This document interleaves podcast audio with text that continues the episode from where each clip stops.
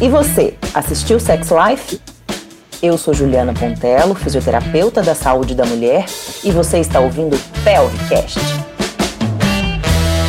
Papo Pélvico de hoje vamos falar sobre Sex Life, uma série que ficou vários dias como número 1 um no top 10 da Netflix. E para conversarmos sobre essa série, convidei duas pessoas queridíssimas que vão nos ajudar a fazer boas reflexões. São eles, Francesco Napoli, filósofo, compositor, músico, pai da Lola e marido da Camila. E a Rúbia Oliveira, filósofa, professora universitária, mãe da Lívia, uma mulher incrível. Tudo bem, meus queridos? Sejam muito bem-vindos ao nosso Pelvcast. Tudo jóia, muito obrigado, Juliana. Obrigada, Ju. Sejam muito bem-vindos. E por que falar sobre sex life, né? Porque de todo esse burburinho. É uma série que traz várias questões relacionadas à vida real, que quebra tabus, que fala de comportamentos sexuais, que levanta questões sociais, filosóficas, humanas. E o que eu quis, convidando vocês para essa conversa, foi trazer o olhar filosófico de vocês, mas também o olhar baseado no lugar social que cada um de vocês ocupa.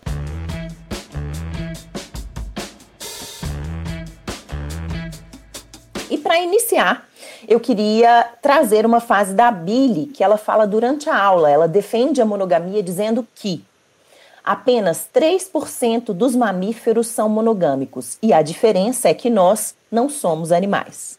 Então, meninos, o que, que vocês têm para dividir com a gente em relação à monogamia? É, na verdade, a nossa concepção de monogamia, ela tem um ar de universalidade.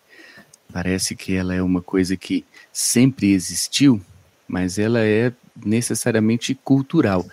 Ela é fruto de um processo que é, é muito amplo, realmente, um processo que vem de uma série de outras concepções que partem dessa ideia de unidade, aí pensando a partir da própria filosofia, que é um, um modo de pensar o mundo que se inicia buscando a unidade, buscando um. Né? Tales de Mileto, no século VI a.C., faz a pergunta que é do que o mundo é feito, qual que é essa essência essa arquê do mundo, essa resposta única que nos daria essa essência de todas as coisas. Essa ideia de unidade, ela permeia o pensamento platônico, judaico, cristão, ocidental, de, de um jeito ou de outro. Né? Ali a gente tem a filosofia buscando é, essa ideia do conceito da unidade. A gente sabe que filosoficamente há uma relação direta do pensamento grego filosófico com o pensamento cristão.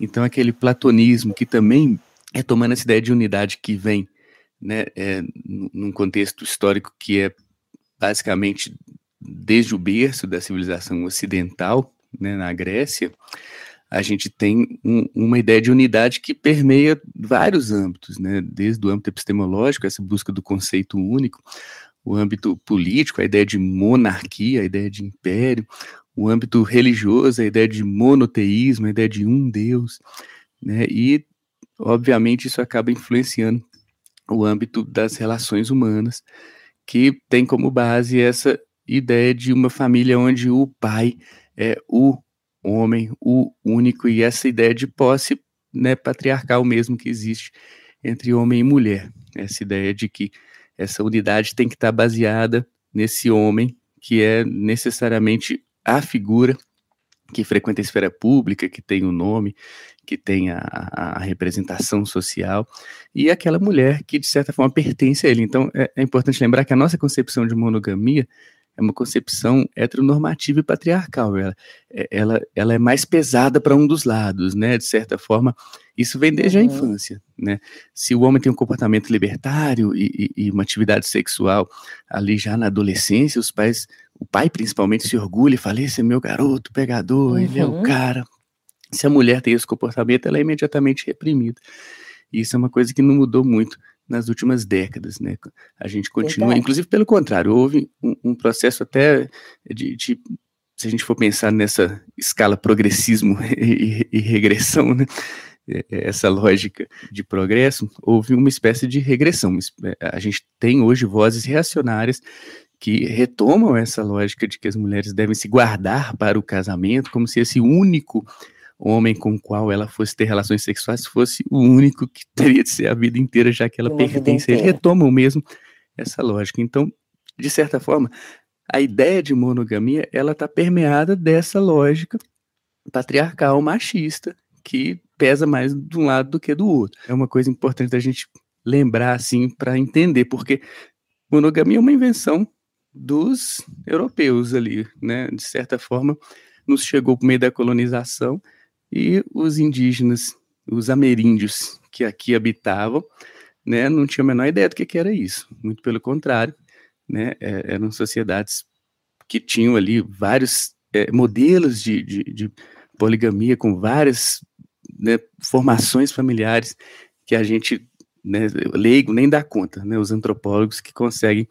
tentar entender do que, que se trata, mas é essa que é uma dimensão, né? E de certa forma a série, né, o Sex Life, ele reproduz de modo muito contundente uma série de, de padrões, assim, porque de certa forma, cinematograficamente pensando, a série ela é, é, tá inserida nesse mercadão mesmo. Ela repete os padrões estéticos, né? Seja de edição de imagem, seja de ritmo ali da, da própria edição, de, de fotografia, de, de, o modo como o cinema se formou né, no século XIX como uma arte né, que, que, que se tornou uma sétima arte e tal, é, essa lógica bem ocidental de conceber a arte também, né, ela acaba, de certa forma, é, é, o cinema principalmente adere de modo muito contundente ao mercado, então, é, é como a Revolução Industrial e o cinema acontecem paralelamente, aquele cientificismo, aquele taylorismo, aquela coisa de separar as funções, aquela coisa muito é, é, é, mercado e padronização da mercadoria mesmo. O cinema herda muito isso, mas é claro que existe um cinema experimental também, que, que caminha paralelamente, mas o cinema que fica famoso é esse cinema enlatadão mesmo, hollywoodiano principalmente. E a série está bem nesse contexto, né? Ela usa essa estética, ela usa essa linguagem então ela tem aquelas coisas meio hiperbólicas, assim, que às vezes até me incomodam um pouco, tipo, as cenas de sexo parecem quadros renascentistas com os corpos posicionados de um modo muito é, é, simétrico, aquela luz exagerada, aquela coisa toda. E as cenas são excessivas, né? Elas, elas aparentemente elas estão ali com, com uma função mais mercadológica do que artística, né? Então é, é, é, é esse é um, é um aspecto que, que me incomoda um pouco nas escolhas estéticas, mas entendo ao mesmo tempo que isso é uma opção e que ela tem o seu valor, na medida em que, se ela não tivesse esses, é, é, essas características, talvez a gente não estaria aqui agora falando dessa série, sabe? Então, tipo, é o que fez essa série se tornar um, um blockbuster, né? Então, tem, uhum. tem seu mérito também, não, não, não, acho que é uma coisa que, ah, não, não tem que ver por causa disso, não. Né? É só mesmo uma observação. Mas, voltando à pergunta da monogamia, ela é representada a partir de todo esse contexto. Né? Então, uhum. é, é, é só para a gente só para levantar a bola. E você, Rúbia, tem algo a acrescentar? Então, acho que o Francesco trouxe muito bem toda essa contextualização histórica aí, que eu acho que mostra para a gente como que é, essa questão cultural é algo realmente criado, né? Como a gente está inserido nesse contexto de criação monogâmica e que muitas vezes não se para para pensar ou refletir a respeito, né? E junto com isso, com essa falta de reflexão, a gente vem com a culpa, porque é como se isso fosse o único padrão correto e aceitável, como se fosse uma verdade absoluta, e quem está fora desse padrão é, é julgado, é julgado e carrega a culpa por não, não pertencer a esse a isso que foi colocado. Então, uhum. a gente faz essa, igual o Francisco fez aí, e mostra toda essa criação que é colocada, porque a gente sabe que é uma criação, até a questão da sexualidade, tudo isso é uma, uma, uma coisa que a gente faz as escolhas, a gente faz essa, essa criação. Então, quando a gente percebe isso mais claramente, a gente deixa de ter culpa, né? E eu falo a gente, sim, qualquer pessoa que está inserida no, no mundo, porque ainda mais partindo do, do, do, do princípio que a gente está nessa sociedade judaico-cristã e que ela é realmente o que controla toda a nossa sociedade, então não, não existe muita opção para a maior parte das pessoas de pensar fora da caixinha aí. Então, isso uhum. realmente fica como uma verdade absoluta. E se a gente pensar filosoficamente, não existe essa verdade absoluta, não existe esse critério de certo e o errado, bem e o mal, como uma categoria é, universal e indiscutível. Então, nesse uhum. sentido, acho que acho que o Francesco deixou muito claro para a gente. E, e, comentando essa questão da, da, estética do filme, e a observação acho que é muito pertinente, porque a ideia é justamente essa, né? Uma identificação. Acho que o Sex Life teve todo esse boom justamente porque está tocando essas pessoas que estão nesse contexto aí que, é, é, é, que já foi comentado, que esse contexto monogâmico como uma verdade única. Então, ele toca ali, então por isso, é, necessariamente, desses exageros, da, da, da coisa muito necessidade de vender realmente. E aí, lógico que senso crítico não existe aí. Não existe um senso crítico e não, tem, não foi feito para isso, né? Foi feito simplesmente para ter uma, uma, uma, identificação. Me identifico de alguma forma. E sexo sempre vende, né? Então, ainda mais quando é feito é, de forma tão aberta, assim, tão, tão é, né, a visualização ali muito, muito grande, então claro. é lógico que vende muito. E a maior parte da população realmente se identificou com a Bíblia. E para contextualizar assim para as pessoas, né, que não assistiram ainda, mas estão aqui ouvindo o nosso Pelvicast. A Billy é uma mulher de meia idade, casada, mãe de dois filhos, e ela não consegue parar de pensar no passado caliente com seu ex Brad. E para tentar amenizar esse fogo, ela começa a escrever num diário, mas o Cooper, seu marido, lê. E ele não sabe do passado da esposa. E a partir daí, vem um choque na mudança dele em relação ao, ao comportamento dele, né? E a minha pergunta para vocês é a seguinte: para que haja mudança, é necessário choque? Eu acho que o choque é importante. Eu não sei como o prefeito vai abordar aí, mas eu acho que o choque é importante. É a mesma coisa, é quando tá tudo, se não existe angústia, se não existe aquilo que faz a gente, a crise, né? Não acho que não existe mudança. Então esse choque, em qualquer contexto, eu acho que ele é fundamental. A crise é sempre importante porque a crise é que faz movimentar. Então, é o que, né, o que gera aquela, o pensamento. Porque quando a gente está numa vida, né, e eu estou falando isso de uma maneira bem, bem popular, quando a gente está tudo muito bem, é no fundo é porque está tudo muito mal, né? Porque a gente não está conseguindo problematizar, não está conseguindo questionar. E então acho que essa questão da, do choque, acho que está em todas as esferas, no relacionamento, é, na questão política ali, tudo. Se não houver o, o choque, não vai continua a, a, a felicidade na ignorância. E tu, Francescovski? É, não, verdade. Ai, saudade de ouvir a Ruby falando sobre filosofia. de fato, não tem como é, é, desassociar né, essa ideia de choque da ideia do próprio modo de concepção do pensamento, né, a partir da própria filosofia. Se a gente for pensar o conceito de dialética, é, um, é choque de ideias. Então, de certa forma, a, a, a experiência né, de, de ter uma situação limite, ela acaba criando novas perspectivas e, inevitavelmente, te impele a problematizar, que é esse exercício filosófico por excelência. Né? É, essa problematização das coisas, de certa forma, esse espanto, como diria Platão, né, diante daquilo que é familiar, né, e uma busca de se familiarizar com aquilo que é considerado excêntrico, né, seria o exercício etnológico, etnográfico por excelência, né, os antropólogos gostam de falar disso, né, sobre excentricidade e familiaridade, e, e, do modo como esse exercício é importante.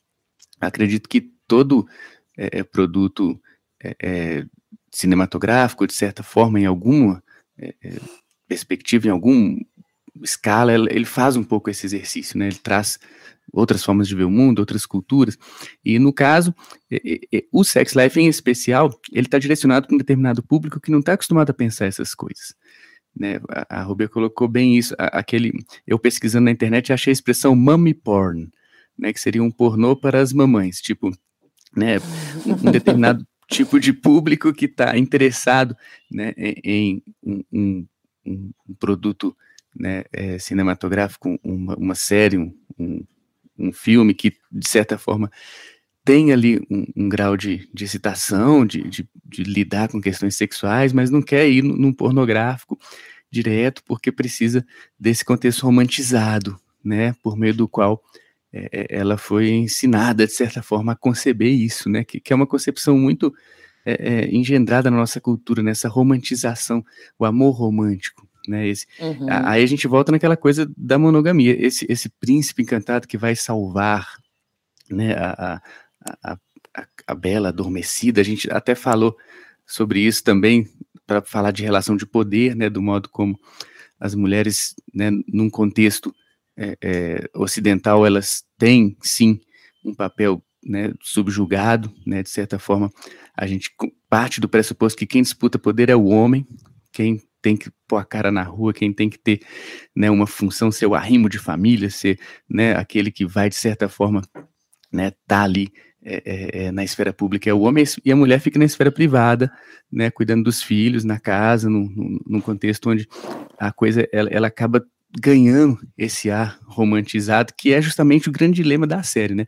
A, a, a personagem ela tá naquele lugar que é considerado perfeito, né? Qualquer mulher adoraria, adoraria estar casada com este homem, nessa casa uhum. maravilhosa de classe média alta, tudo Dois certo, né? E ao mesmo tempo ela, ela, ela, ela cria, né, no imaginário dela uma dicotomia daquilo com uma uhum. outra forma de vida que ela considera incompatível, mas é a sociedade que considera incompatível, né? Uhum. Não é uhum. necessariamente ela, ela apenas representa é, é, essa esse choque, né? E ali, e ali tá o choque. E falando dessa mulher, né? Eu queria que vocês comentassem um pouquinho sobre essa invisibilidade que permeia o universo feminino no pós-parto. Pode, vamos começar aí com a Rúbia?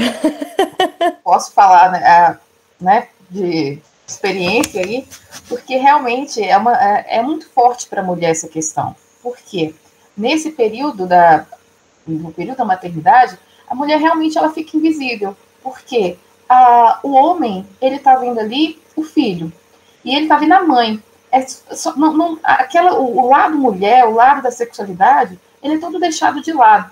E isso é uma, uma questão dramática, tanto para a mulher, porque ela realmente se sente invisível ali, e ela está com dores, ela está com exausta, ela está com um monte de demanda mas ao mesmo tempo ela continua mulher, lá no fundo tem aquela mulher que quer, quer uma vida sexual, sente saudade da, daquilo que ela vivia antes da maternidade, mas ao mesmo tempo ela tem essa culpa porque ela precisa cuidar do filho, ela está se vendo como mãe, ou, ou, na hora da, As demandas aumentaram muito, né? e o, aquele seio já não tem mais a mesma função, nada tem mais a mesma função. E isso tudo é muito dramático para a mulher, é muito doído, sofrido, porque ela está sempre ali na, nessa, nesse limite, né? Eu sou mãe, mas eu sou mulher. E o homem, muitas vezes, não percebe essa questão, porque ele também está vendo só a mãe. Ele está vendo só a mãe ele tá vendo a mãe dos filhos. De repente, aquela mulher que às vezes era sexo, era, né, era desejável, agora virou a mãe. É uma quase uma santidade, né? Quase uhum. uma santidade. Ela perdeu aquele papel que ela tinha. E para muitos, isso aí a gente tem muitos relatos, é, para muitos homens depois é difícil ter relação sexual com a mulher, porque ele ainda não conseguiu é, dissociar realmente a mulher da mãe. A coisa uhum. ficou pacotinha ali, ficou difícil às vezes de, de lidar. E, e não é à toa também, a gente pegando uma questão prática aí, que a maior parte dos divórcios acontece justamente nesse início. Porque existe a dificuldade de lidar, tanto a mulher com ela mesma, com a relação da maternidade, a relação da mulher, e o homem lidar com isso tudo. Porque uhum. ele tinha uma mulher que agora não está disponível, da mesma forma uhum. que ela uhum. estava disponível. E ela se sentir desejada, o desejo ali para a mulher é muito importante e deixa de existir esse desejo da mesma forma que existia antes. Então, a autoestima está toda abalada, porque ela, não, ela deixou de ser algo desejável naquele, né, uhum. naquele início. É, e, e essa questão né, do olhar, o, uh, o Francesco comentou é, sobre essa questão, da mesma forma que o olhar né, dos pais está para o filho, especialmente do pai, está para o filho, enxergando essa mulher como uma mãe, o olhar do filho está para a mãe. Fala um pouquinho sobre isso, Francesco. De fato, assim, é, a Rubia colocou o ponto assim central de, dessa questão mesmo, que é uma leitura que o homem, ao objetificar a mulher, ele sempre faz isso a partir de uma dicotomia, que é essa da santa e da puta.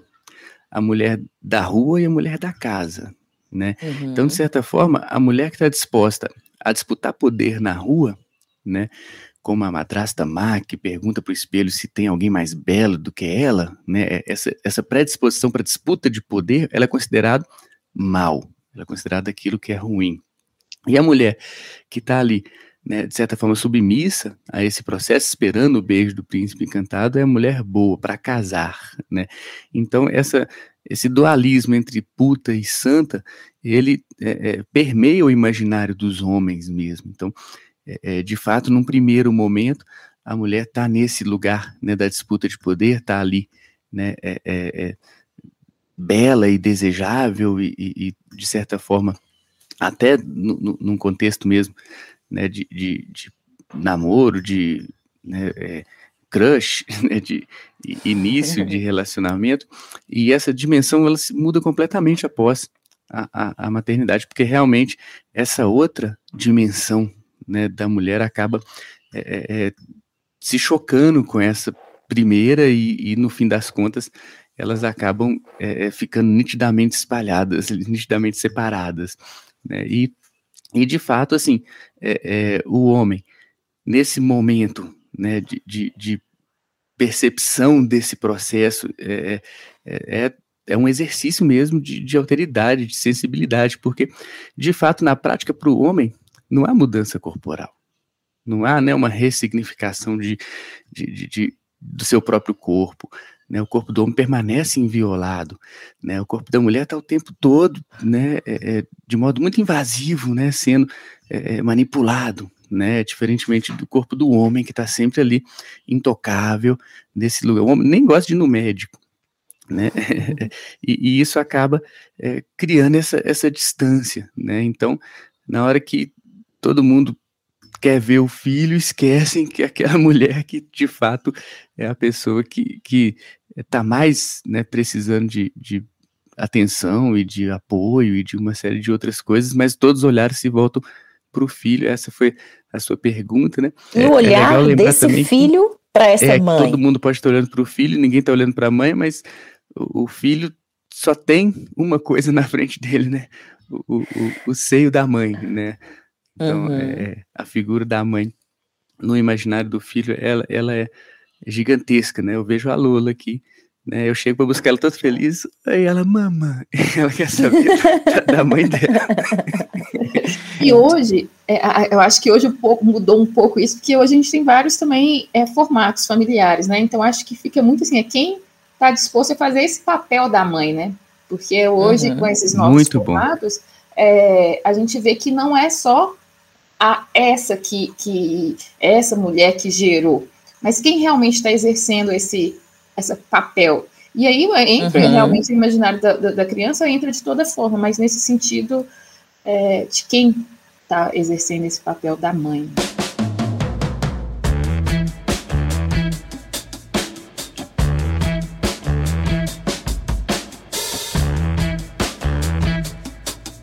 E vamos falar então agora sobre o paradoxo do desejo.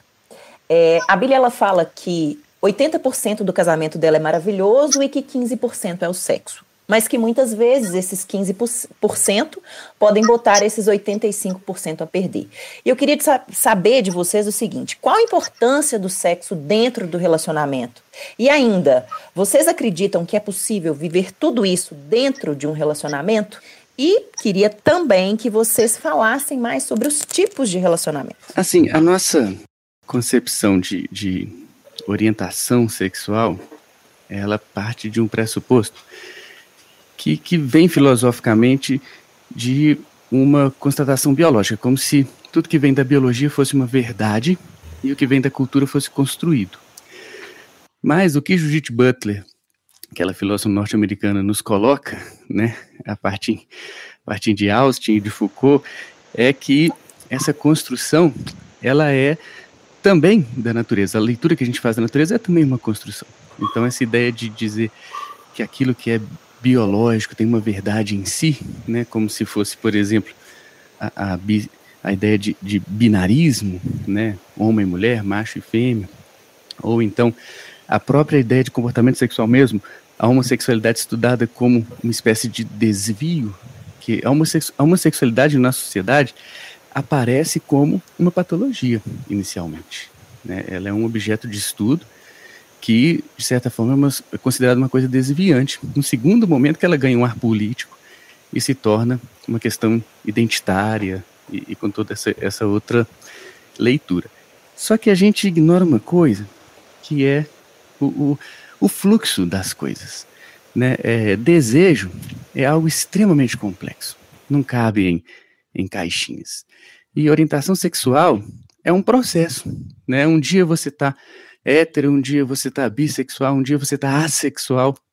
Né? É difícil você se definir nesse lugar. Ah, sou hétero, ai, beijei um, um, homem agora, eu sou gay, como se, se, se, isso fosse uma categoria da qual você se, se encaixasse. Não é assim que as coisas são, apesar de existir uma forçação de barra para que essas coisas se coloquem, porque é a própria estrutura heteronormativa mesmo, né, que tenta, uhum. de certa forma, criar essa, essa, essa é, marginalidade da homossexualidade. Né? Então, há essa leitura. E não considera esses fluxos e esses processos que o desejo né, acontece. Então, é possível uma, uma relação que não tem sexo? Claro que é possível. Sexo não, não tem que ser uma coisa essencial numa relação. Não, existem relacionamentos incríveis que o sexo já foi uma coisa superada. Né? Existem relações onde o sexo é importantíssimo, existem relações que têm no sexo um, um, uma coisa que faz a dinâmica funcionar da relação. Né? Não dá para a gente falar que é ou não é, vai depender de cada caso. Né? Uhum. E também outros arranjos possíveis né? É, com relação à a, a, a, a, vivência mesmo tanto sexual quanto de, de, de estrutura familiar, né? Desde trissais até né, famílias onde tem a mãe e a avó, né? São estruturas que rompem com aquela lógica da família da propaganda de margarina, né? Pai, mãe, filho, né? E a gente, no último censo, a gente já viu que aquilo não, não, não tem sentido, né? Explica mais para o ouvinte o que, que seriam os trissais. O, o que, que é um trissal? Eu já tive uma vivência de trissal, né, quando eu, Camila e W, que é um, um amigo querido, e, e, uma pessoa que entrou na nossa vida de um modo muito, muito intenso. E a gente viveu uma coisa muito, muito louca, muito interessante e muito intensa também nesse sentido. E houve um momento em que eu e a Camila, a gente estava realmente no, no, numa fase muito aberta, assim, e isso fez com que a gente tivesse experiências sexuais muito interessantes com várias pessoas. E a gente se viu, nós dois, nos apaixonando por uma pessoa, né? E, e, e vivendo isso, né?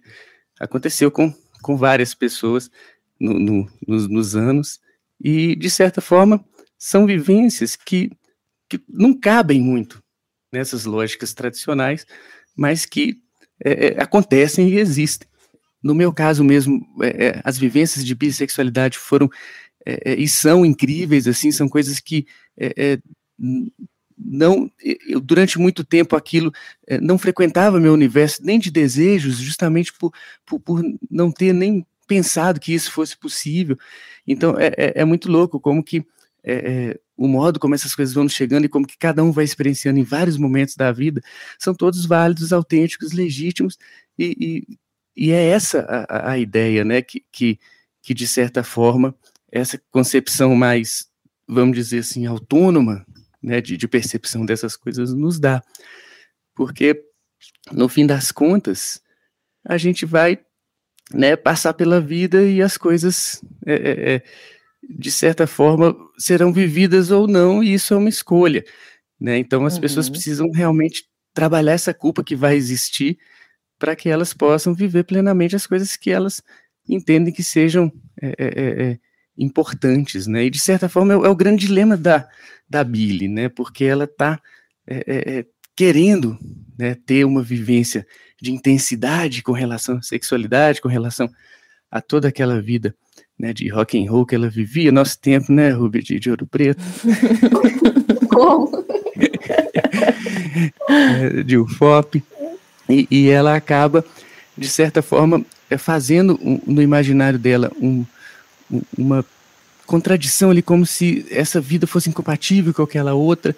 E, na verdade, essas incompatibilidades, elas são imposições, né? É, tanto que é, é a gente vê que mesmo dentro dessa coisa institucional existem vias é, é, é, quase que, vamos dizer assim, legais de acesso a, a essas experiências. A casa de swing lá, da amiga da Billy, por exemplo, é, é uma coisa que surpreende o telespectador. Pô, ela estava lá junto com as mães, né? Aquelas uhum. que eram uhum. consideradas todas certinhas, e ela faz isso. ela falou, gente, normal. né? Passa, né? Existe, né? E, e, e é, é uma forma, vamos dizer, de institucionalizar esses tipos de comportamentos que, é, mesmo eles se mantendo marginais, né? Mas de algum, de algum modo existe ali né, um, um, uma situação, um lugar. Eu mesmo já estive em casa de swing, mas é, é não gostei, o que eu não gostei foi justamente essa institucionalização, né? Um uhum. lugar tudo caro para danar, com manobrista, né? E, e, e, e, aquele negócio esquisitíssimo, assim, artificial, esquisito, sabe? Tipo, uhum. é, é, é talvez, sei lá, se eu fosse muito rico, eu não ia me incomodar tanto com essas coisas.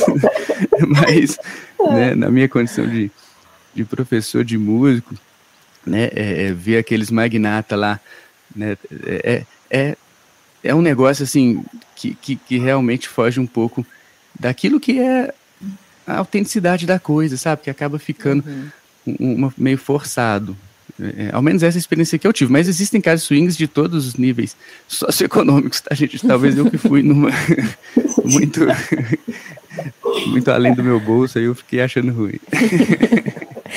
e você, Rúbia, tem algo a acrescentar aí pra gente? Então, eu acho que o Francisco mencionou duas palavras aí que eu acho que traduzem muito essa questão, que é a questão da autenticidade que isso Epicuro já falava lá no século III, né, Francesco? No século III antes Epicuro já falava da gente voltar a ser autêntico.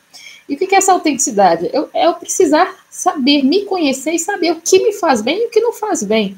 Porque o fato da gente estar inserido na sociedade, que tem padrões e verdades e, e critérios aí para a gente viver, coloca a gente numa situação assim: é, eu não sei do que eu gosto, eu não sei o que me faz bem.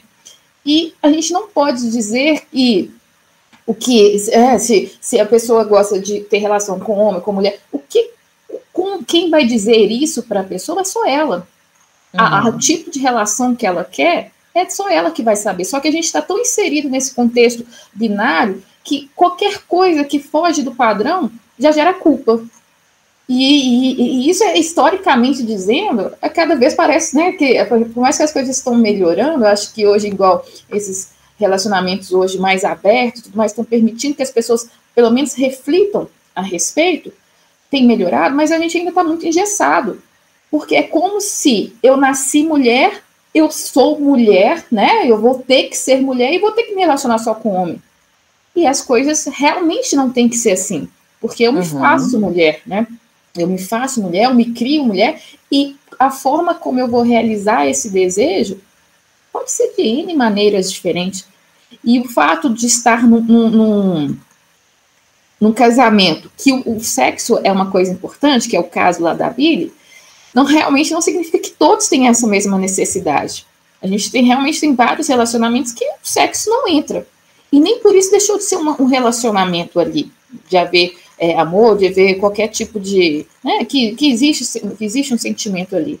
Mas a, a, a gente parar para colocar padrão é que fica complicado, porque a Billy, ela sofre justamente porque ela tem saudade de uma, uma situação que ela era livre, pelo menos sexualmente ela se sentia livre.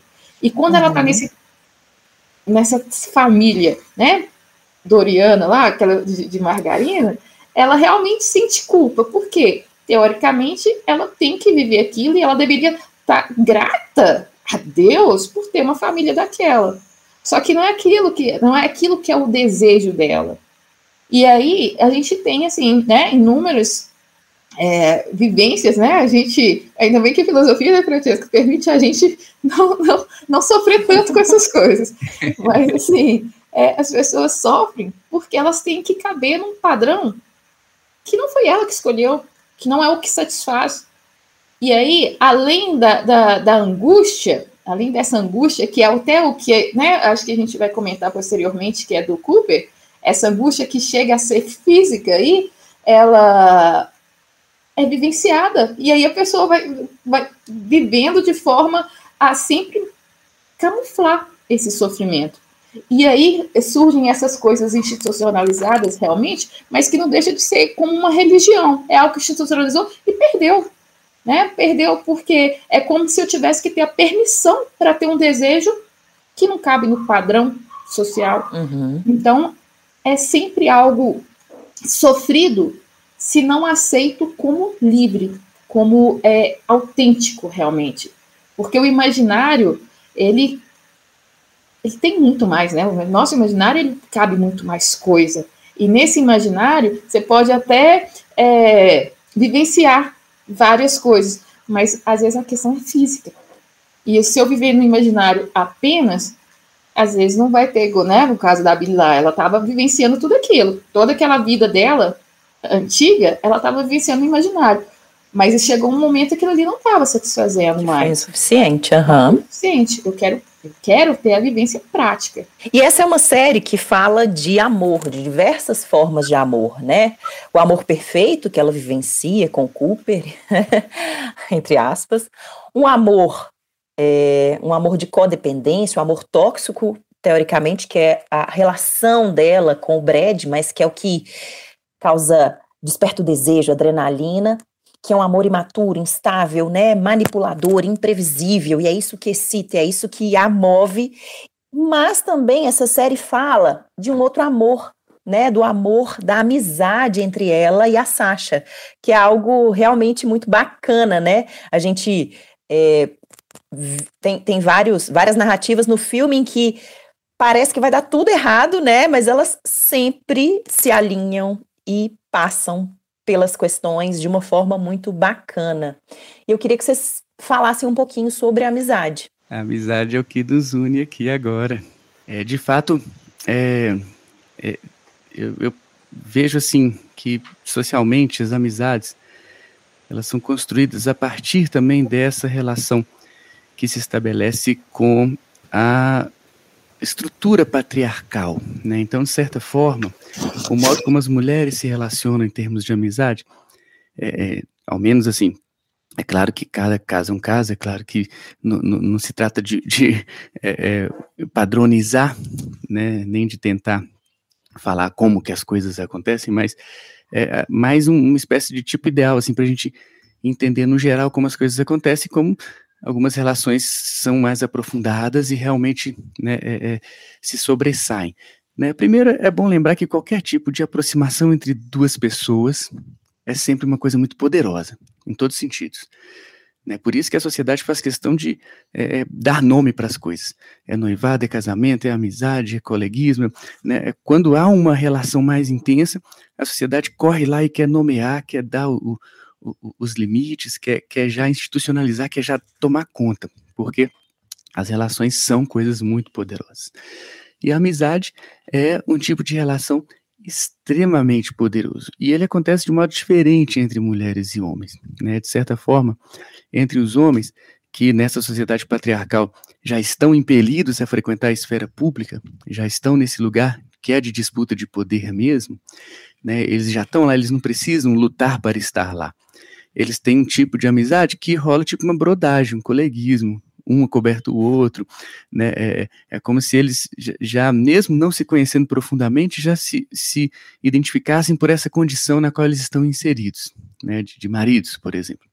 Já as mulheres, pelo contrário, como elas estão é, impelidas a estarem na esfera privada, dentro de casa, cuidando dos filhos, e, e como esse movimento de sair para a esfera pública, de querer disputar poder, ele é sempre mais um obstáculo, né, que para o homem não existe, né, o homem já já está lá de cara, as mulheres elas acabam é, é, estendendo essa disputa de poder de um modo mais complexo e acabam ficando muito, é, é, é vamos dizer assim, é, elas disputam entre si também. Então, de certa forma, as amizades entre as mulheres, elas acabam, de certa forma, caindo né, nessa armadilha que o próprio patriarcalismo é, arma. Elas acabam disputando entre si e, e, no fim das contas. Espelho, espelho meu. Exatamente. mais bela do que eu. e acabam, de certa forma, as amizades demoram a ter um, um grau de, de, de, cumplicidade ou de profundidade, que é o caso né, da Billy com a Sasha, né, que é um tipo de amizade que é, que é raro e que, é, e o modo como ele retrata é muito legal né? Porque de certa forma elas superam muito dessas coisas, né? De, de principalmente com relação a, a, ao ciúme, com relação uma série de coisas que são bem complexas, principalmente para as mulheres, elas conseguem é, deixar a amizade prevalecer, né? E eu acho que isso é um ponto forte, assim, do, da série. É, eu concordo que esse realmente é um ponto forte da série, porque, é, igual a gente comentou, a gente tem, né, acho que a série traz esses três tipos de amores, né? E principalmente esse, quando a gente está pensando na questão da amizade, foi a parte que realmente mais chama atenção, porque é, por mais que eu acho que tenha realmente essa questão aí que o, o Francesco comenta, é, dessa, dessa diferença entre homem e mulher, mas eu acho que talvez hoje a gente vivencie isso de uma forma um pouco diferente. Acho que talvez no passado fosse mais é, evidente essa, essa diferença. Acho que hoje, justamente porque a gente está numa. Na, se permite, né, toda essa vivência exterior, a mulher se permite toda essa vivência exterior, eu acho que os laços hoje, até de uma cumplicidade, eu acho, eu percebo isso muito. Acho que hoje as mulheres têm uma cumplicidade muito grande uma com a outra. Até porque Até tem uma porque apareceu o termo sororidade. Exatamente. E, e então, é, eu vejo que essas amizades são fortes. E isso desde, né, a filosofia adora tratar esse tema, né, Francisco, é, da, da, da, amizade, porque a amizade é realmente é, algo fundamental na nossa vida. Porque é com um amigo que você vai distrair, é com o um amigo que você vai desabafar, é o amigo que vai te trazer toda aquela leveza para a vida. E quando a gente vê uma amizade daquela que passou por todos esses percalços, né, de ciúmes, né, de, de coisas ali que teoricamente de, deixaria uma mulher muito insegura em confiar na outra e a gente vê que aquela amizade foi superada, eu acho que isso realmente é, é, é muito belo. E é possível. E é possível. Porque né, eu acho que é, a, gente pode até comentar aqui, por exemplo, assim, nossa amizade minha da Juliana é desde pequena, né, desde criança. E a gente que está numa cidade interior, a gente sabe que essas amizades vêm desde a maioria, né? A maior parte dos nossos amigos são desde criança, realmente. Desde a barriga, às vezes, né? É, exatamente. Então, mas eu, talvez o, o, elo que exista entre a amizade do homem e da mulher, eu acho que muda é o, o que segura, o que amarra essa amizade. Porque o, o, o homem, ele realmente, o que o Francisco falou, né? Tem esse parceiro. É um parceiro que já está numa situação confortável né, de, uhum. de homem provedor, que não tem muita situação interna para ser resolvida. Enquanto mulher, não. Todos os dilemas ela vai compartilhar com a amiga, até porque ela não tem esse espaço é, tão claro socialmente para poder uhum. se expor. Então a, a, amizade ali, ela realmente faz um, um, uma ponte necessária pro, até para o autoconhecimento para se permitir esse autoconhecimento. Voltando a falar né, nessa relação do Brad, que é uma relação tóxica, de codependência, né, pensando quanto ele é manipulador, é, tem uma fala que me chamou muita atenção em um, um momento né, que está acontecendo um jogo de sedução, e ele fala: É muito bom ver outra pessoa te desejando, sendo que só eu posso te ter. E aí? Então, é uma frase realmente muito machista que mostra realmente como a mulher ali está como um objeto, né? Porque só eu posso te ter? Como assim? A mulher é livre, o corpo dela é livre, o desejo dela é livre. Ela, se ela só vai ter relação com ele, é uma opção dela. Agora, a gente sabe que nessa sociedade é, o homem valoriza isso, né? Porque é a mulher o objeto do desejo para outros trabalho ego. Então, se ele está com a mulher que realmente é desejada por outros, ele está ali, não, eu consegui, né? Eu, eu tenho essa mulher. Mas é um posicionamento que coloca a mulher simplesmente como objeto. O desejo dela ali não foi questionado. Foi colocado simplesmente ele enquanto aquele que tem a posse. Então, é realmente triste, na verdade. Né? A gente viu uma fala dessa, mas é é a fala que a gente está acostumada a ter. Porque o homem está sempre nesse papel, né, infelizmente ainda, de colocar a mulher como é, o seu prêmio, né, a sua prenda ali, né, até era a expressão de porque eu consegui, os outros podem olhar e não vai ter.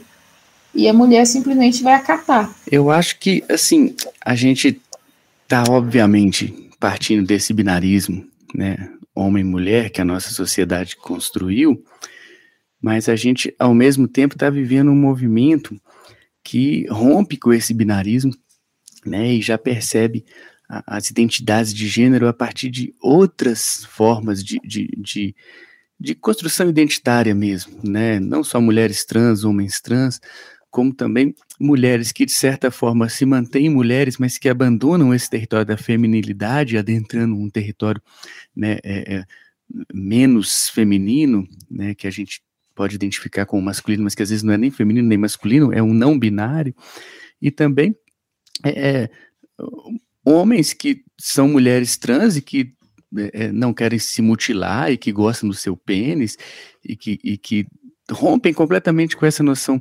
binária, e aí, nesses territórios né, queer, né, como diz Judith Butler, ou queer, como diz Irra de Perra, Irra de Perra é uma pensadora mexicana que questiona um pouco o modo colonizante como o termo queer chega na América Latina, né, já como uma coisa acadêmica e querendo abarcar todo mundo num conceito. E ela questiona essa, essa, essa relação de poder que se estabelece né, entre norte e sul, e, e, utiliza o termo queer, com a palavra cu, mesmo entendendo que o cu é esse órgão que, de certa forma, rompe com o binarismo, né, que está presente em qualquer humano, independente da questão binária. E ali a gente tem outras relações começando a se estabelecer, outras lógicas começando a se estabelecer, e, e essa ideia de, de, de, posse, essa ideia de, de atividade e passividade na relação sexual, elas se diluem, né? Aquele binarismo hétero e homo se dilui, né? A gente começa a ter uma percepção bem mais, é, é, até entre aspas, realista do modo como essas coisas acontecem com todo mundo, né? Do que nessa lógica de posse, né? Que a, a, a vamos dizer, institucionalidade do patriarcado insiste em, em, em colocar. Né? Então, então, de certa forma, isso não está tratado lá no, no, na série, né? A série ela se mantém bem dentro dessa lógica binária, mas ao mesmo tempo é legal a gente colocar que essas coisas existem, elas estão aí e de certa forma é, é, são não só territórios identitários, conceituais e modos de ver o mundo, como também é, é mudanças de percepção des, desses papéis, né? Então, de um jeito ou de outro, por mais que isso não é uma coisa que vai desaparecer, né? Machismo, é, são coisas que né, é, fazem parte né, da, da, estrutura. Né? É, dizer infelizmente é, é, é, uma coisa filosoficamente um tanto quanto complexa, porque né, significa uma espécie de, de negação daquilo que que está colocado, né? Mas uhum. já que a Rubia está aqui, vamos pensar no Sartre, entender que não interessa o que fizeram com a gente, mas sim o que, que a gente vai fazer com o que fizeram da gente, né? Uhum. Então, é, é, é muito mais pensar é, é, como que nós, na nossa condição, na nossa é, é, leitura de mundo, vai fazer com tudo isso que está colocado para nós. É, e eu uhum. acho que a série, ela nem eu acho que em nenhum momento realmente ela pretende né, trazer, trazer esse tipo de discussão, porque eu acho que a ideia realmente é perpetuar esse modelo, é, esse modelo padrão social que já foi colocado, né? Eu acho que essa reflexão, acho que a gente realmente não chega nem perto de a, a série, acho que não chega nem perto de nos proporcionar nesse sentido, uhum. né? Nesse sentido de, de várias organizações, de pensar não, de forma não binária ou de não machista ou qualquer outra coisa assim.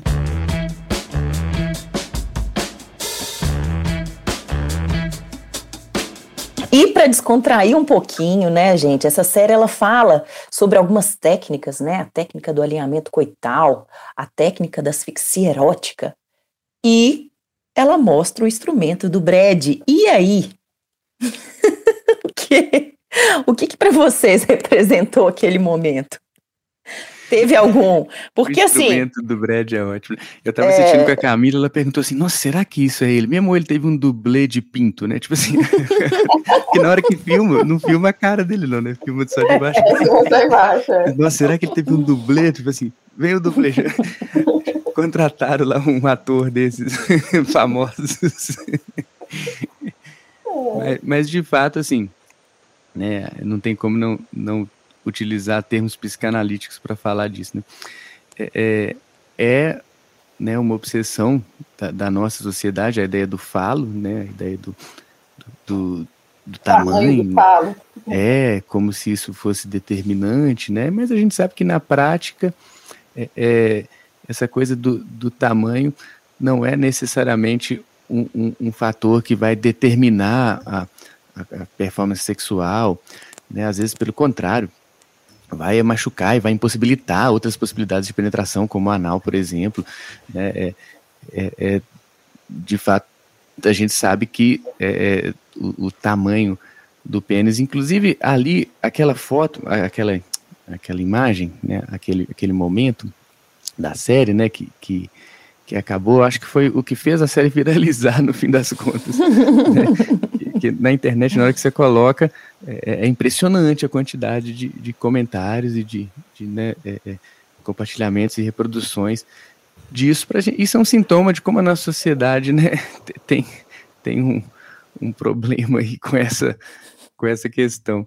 E no fim das contas, é, pensar né, essa ideia de que é, é, o tamanho do, do, do, membro sexual de alguém né, o coloca num lugar né, de, de, diferenciado assim em termos de performance sexual é, é muito ilusório, muito imaginativo, né, muito longe do, do, que é realmente a experiência sexual, que é uma coisa né, que, que, que não parte né, dessa lógica de, de performance nesse sentido atlético, né, esportivo, né, que, que, que é colocada. A ideia de alinhamento coital também traz essa, essa, essa lógica meio esportista de, de performance, né, de, de esporte de alto nível, assim, que, que eu acho que está bem distante do que é realmente a sexualidade no, seu sentido mais, mais autêntico, né, não sei o que, que a Rúbia acha. Eu concordo plenamente, acho que a essa questão do falo, né? Isso é, isso é não, não tem discutível que ela, que a série fez foi realmente continuar perpetuando um valor que socialmente foi criado aí e de que realmente o tamanho do falo vai fazer a diferença no, na performance sexual. E se, né? Isso a gente não precisa nem pensar muito para a gente pensar que não, que não faz a menor diferença, porque a gente, primeiro porque a gente tem diferentes formas de fazer sexo. E, as, e ali, muitas vezes, é o que menos importa é o tamanho, ou mesmo se tem um falo ou não. Né? Porque a gente tem diferentes formas de, de, de viver a sexualidade. E isso, é, e essa questão de até viver a sexualidade, que é algo que, que faz a gente pensar como que lá na, na série realmente o sexo foi vivenciado só desse padrão esse único padrão de homem, mulher, sexo, é, só penetração ali. Sendo que a gente tem a, a, a, a, possibilidade e, e a sexualidade é algo muito maior do que isso. Muito maior. Existem várias formas de se obter o prazer e não, que não apenas na questão da penetração. Da, então, isso é, é algo que está inserido socialmente. As pessoas ainda valorizam como se fosse simplesmente o coito ali como a única forma de. de, de... É, e isso é extremamente machista, porque a penetração é boa para o homem, certamente. Né? Para a mulher, nem sempre. Então, nem assim, é, é uma leitura muito da perspectiva masculina. É. Muito bom, Ru. Só para complementar, eu acho que tem muita cena de penetração, mas também tem o, o Brad ele tem uma independência naquela mão, né? Que ele faz coisas incríveis assim com aquela mão, várias cenas dele com a mão e proporcionando prazer para ela. Isso foi uma coisa que me chamou atenção, sabe? É, eu acho que existe esse foco na penetração, sim, mas eu acho que tem essa coisa dele, com o foco dele querer proporcionar o prazer para ele, independente da via do instrumento, né? É. o instrumento é só um instrumento, né? Grande, pequeno, se usa técnica, se não usa técnica, isso não faz diferença. Né? O que faz diferença, na realidade, é a entrega, é a conexão, é estar presente, né? É pensar nessa conexão. É isso que, que, que verdadeiramente vai trazer e vai fazer com que os dois alcancem o prazer, né? É, eu acho que eu acho que o Francesco vai até poder comentar dessa parte aí que você mencionou. Eu acho que, eu acho que ele vai dar uma poder fazer um comentário bacana nisso aí. Mas eu queria pontuar o seguinte, que ne, mesmo ele fazendo né, o uso das, das mãos ali, realmente ele, ele faz, mas é, isso aí Ainda assim é uma penetração, né? Não, aí, não, e além de ser uma penetração, mas a questão não é essa. Acho que a questão é a seguinte: isso não retrata a maior parte da, da, das mulheres, porque a mulher não, ela não aprendeu a se conhecer. Então, o fato dela ele colocar a mão ali, para muitas mulheres, a mulher mesmo nunca colocou a mão. Então, isso não, a mulher nunca se masturbou. Muitas mulheres passam a vida sem nunca ter se masturbado, sem saber como ter o prazer por conta própria. Então, acho que aquilo ali realmente não retrata a, a, a, a maior parte das vivências das mulheres. E até porque, é, além da, da, da mulher não saber o que lhe faz, que lhe causa prazer, ainda tem uma questão assim que muitas vezes o homem não está interessado nisso. Muitas vezes ele, a maior parte das vezes está interessado ele chegar ao orgasmo e pronto, acabou. Quantas mulheres passam a vida inteira sem saber o que é o orgasmo? se as mulheres escutarem o nosso primeiro Pelvicast, elas vão entender da importância do autotoque, do autoconhecimento, para que, que, a responsabilidade delas atingirem o prazer está nelas, no autoconhecimento, para que com a parceria ela possa atingir o orgasmo, né? Porque como que alguém vai chegar lá com alguém se nem sozinha ela sabe? Isso é impossível, né? Isso é complexo, mas ainda é um tabu muito grande. É, com certeza. É, realmente. E, e, de fato, assim, é aquela mesma lógica que faz o, o pai estimular o filho a ser um garanhão e estimular a filha a, a sentar de perna fechada e, e não é, é, ter um comportamento sexual, é o que faz o, o homem ser estimulado a se masturbar. É, a nossa sociedade tem essa, essa lógica, né? O, o, há um estímulo para que os adolescentes se masturbem, principalmente os homens. As mulheres, é, pelo contrário, né, já não há esse estímulo. É claro que, que, que, a gente vive momentos mais progressistas, momentos mais reacionários. Né? Na década de 90, a gente teve um boom progressista com, com revistas né, ligadas à adolescência que, que, que, tratavam essas questões, a MTV aparecendo, e houve todo um, um, contexto né, onde esses temas viraram uma pauta. Depois, nos anos 2000, isso se arrefeceu e a gente chega em 2020 com um governo reacionário, com uma ministra da cidadania, da, que, que, se chama Damares e que não precisa nem de comentar. Então, é, é tem um, uma lógica de perspectiva de mundo aí completamente é, é, é, anacrônica em termos de conservadorismo, um conservadorismo anacrônico, né, que, que não dialoga com o nosso tempo, é, é como tudo nesse governo, completamente é, é deslocado né, temporalmente e perdido em termos de projeto. Né? Então, é, é, é, claro que os âmbitos políticos acabam influenciando os âmbitos de comportamento sexual e, e, e econômico e estético e, e tudo isso é, é, é, impossível de separar. No fim das contas, é, é, pensando aí essa coisa dos movimentos, né, a gente tem essa ilusão de que, principalmente em termos sexuais, e às vezes é o medo dos conservadores, de que, que a sociedade está vivendo um movimento sempre progressista, como se a gente estivesse caminhando né, para um lugar sempre mais libertário, né? E, isso é falso, né? A gente percebe, analisando, que tem momentos progressistas e momentos reacionários. Nós estamos vivendo um momento reacionário, né? É, talvez o maior que a gente já viveu na, na nossa história.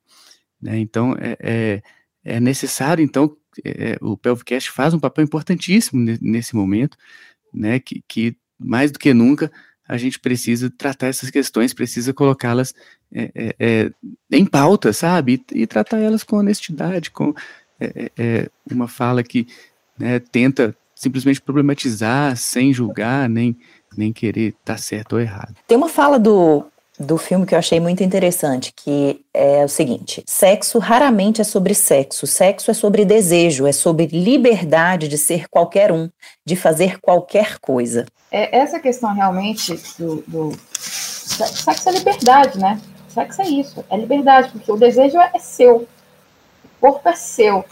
Então, o sexo é, é onde se vê a, a liberdade plena, que você realmente pode realizar, você pode fazer, você pode é, se dar, né? Dar o seu corpo, utilizar o corpo do outro de forma livre, consentida, do, do jeito que, que achar melhor. E é, e é isso que o Francesco comentou anteriormente, que é triste, pensando nessa liberdade toda que o sexo permite, por quê? quando a gente está nessa sociedade que realmente, nesses valores, existe um retrocesso, ter essa liberdade no sexo fica difícil. Porque, é, mais uma vez, é como se é, é, o sexo fica algo institucionalizado. Ele tem um, um, um, um manual de como deve ser feito. É, a gente vive numa sociedade que diz os padrões como, ah, como, como se deve transar, como se deve ter prazer. E, e não é por aí. O prazer realmente ele tem que ser livre. O sexo deve ser livre. E até para poder. Está intimamente relacionado à liberdade, né? É, é, é tá, e, e por isso também que dá tanto medo. Se a gente pensar politicamente, né? Se a gente pode fazer até o contexto histórico aí, né, o próprio Foucault, Freud trabalhava essa questão. O sexo é poder. Porque ele move realmente a sociedade. Ele te dá a, a autonomia, ele te dá a autenticidade, ele te dá um autoconhecimento que faz, que dá um choque, que permite toda uma reflexão que é perigosa, né? Pensando socialmente, é algo perigoso. Perigoso para quem está do outro lado, né? É, de fato, é, a gente tem essa tendência de separar, né, o, o ato sexual de tudo que ele envolve, né? Então, é, é, como dizer, ah, é só sexo, mas não existe nenhum tipo de relacionamento que é só sexo. Né? É claro que existe envolvimento, é claro que existe desejo, é claro que existe identificação, né? É claro que existe, né? Por mais que não seja algo que você queira né, transformar numa relação institucionalizada, mas existe todo um contexto ali, né, de, de é, é envolvimento, né? E é claro que todo toda relação sexual tem algum grau de envolvimento, por mais que seja um sexo casual, né, sempre vai haver algum grau de envolvimento, e acho que a palavra liberdade aí está muito nesse sentido, de ter essa autonomia para poder é, é, é, se envolver ou não na medida que você achar que deve, como né, você achar que deve, e, e ter esse poder, isso é poder né, de certa forma. Sim, sim. Então, meus queridos, vale a pena assistir Sex Life? Bom, eu acho tudo, né, sempre vale a pena, né? É... Mas uh, vale a pena, eu acho que principalmente se tiver depois que, que, que eu vi esse, o Pel Crash, eu acho que vale mais a pena, porque eu acho que vai ter um outro olhar para todo o filme, é, para toda a série. Porque é o seguinte, a maior identificação com a série ali é realmente as mulheres que estão é, vivenciando a maternidade. Então, rola realmente uma identificação. Eu acho que isso é importante, porque nesse momento que a mulher está ali se vendo no, na, na, na, no papel ali da Billy, ela realmente para para pensar, peraí, o que, que eu mais eu quero? O que mais eu posso? O que, que é a sexualidade para mim? Que grau tem de importância? Mesmo que não seja, eu acho, talvez, é, não necessariamente uma reflexão profunda, mas vai fazer sair daquela situação de que posso mais, eu posso ir além, eu não tenho que viver necessariamente esse padrão. E eu acho que toda forma de questionamento, né, tudo que faz a gente pensar, faz a gente refletir, é fundamental, é importantíssimo. Então, para uma pessoa que está lá assistindo e está vivenciando todos esses dramas da maternidade, com um casamento que às vezes está passando por uma fase difícil, a pessoa vai parar e refletir, pelo menos um pouco, sobre tudo que está vivenciando. E se vale a pena vivenciar, como vale a pena vivenciar e qual vai ser o desfecho disso tudo, né? É verdade, concordo com a Rúbia.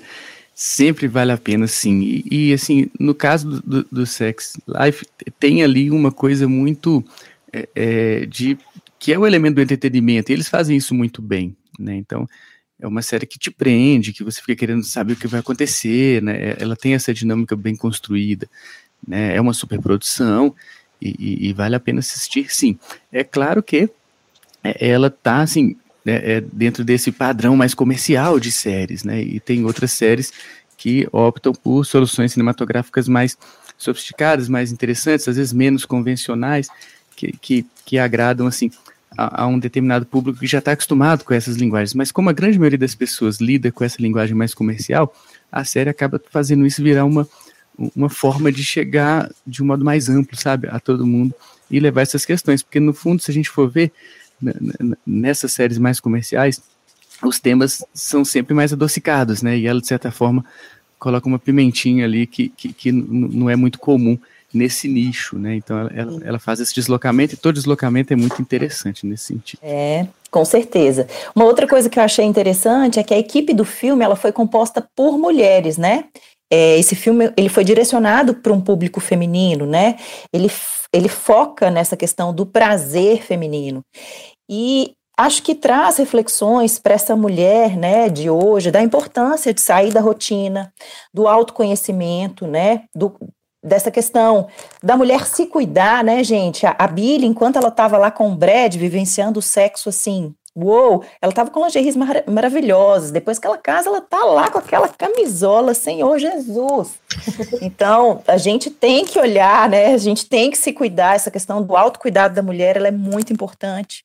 Né, a, a questão que a gente vivencia no casamento, né, de, de sair também da rotina, dessa importância, né, porque o cuidado com o filho, o cuidado com a casa, as demandas, elas nos obrigam é, para que a gente dê conta, a gente acaba caindo na rotina e a importância, né, para que a gente tenha desejo, para que a gente é, saia do convencional, a importância de sair desse lugar, né, é, de expressar. Outra coisa muito legal que, que para mim veio foi a importância do diálogo nas relações, né? De expressar verdadeiramente os nossos desejos, né? Faltou ali um diálogo, precisou de tudo isso acontecer para ela falar, para ele entender que ela não estava satisfeita. É, uma, uma outra questão é pensar sobre a relação, né? Pensar que a relação que a gente escolheu estabelecer, que dentro dessa relação não existe um certo e um errado, existe o que foi acordado entre as pessoas né? As pessoas elas têm que ser abertas no sentido de mostrar a sua verdade um para o outro, né? Ou quem existir dentro dessa relação. É, que mais, meninos? É, eu acho que essa, essa questão do diálogo a gente nem comentou, mas isso realmente é sempre um, um ponto importante, né? Em qualquer tipo de relação.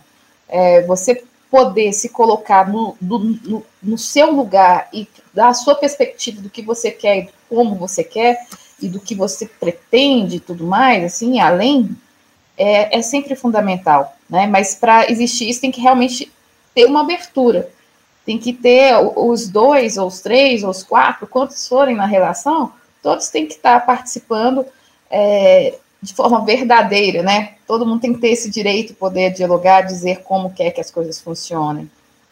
Meus queridos, muito obrigada pela presença de vocês, por todas as reflexões que vocês compartilharam. Foi muito, muito, muito interessante.